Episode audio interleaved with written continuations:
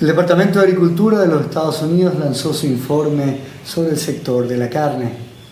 El informe relata cómo también la oferta y la producción fueron afectadas por la pandemia.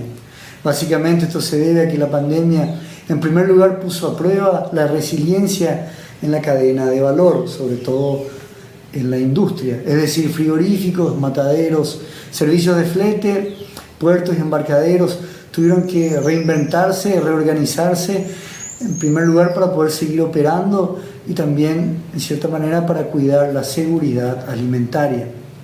Por otro lado, el punto de vista del productor, el efecto climático de la niña produjo prolongadas sequías en las zonas de pastura, afectando gravemente muchas zonas de producción. De manera especial Australia, que por segundo año consecutivo sufre grandes sequías. Esto hizo que su producción descendiera un 14%, como también las exportaciones que bajaron un 21% comparado el año pasado. Esta merma tanto en la producción como en las exportaciones generan grandes oportunidades para el mercado sudamericano.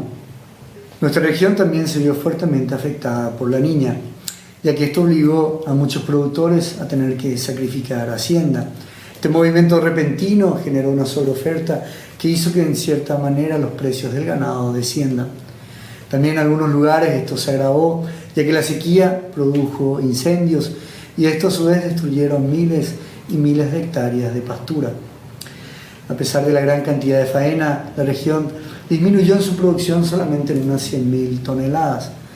Y sin embargo, las exportaciones, como cada año, crecieron y este año crecieron un 6,5%.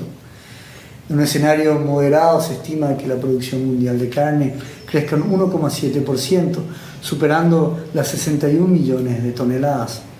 En nuestra región también se espera que haya un crecimiento de 2,5% para el año que viene es decir, que la producción supere los 14 millones, las 14 millones de toneladas. Si hablamos de las exportaciones, también se espera que las exportaciones crezcan un 3% comparado a este año, es decir, que superen los valores de las 4 millones de toneladas.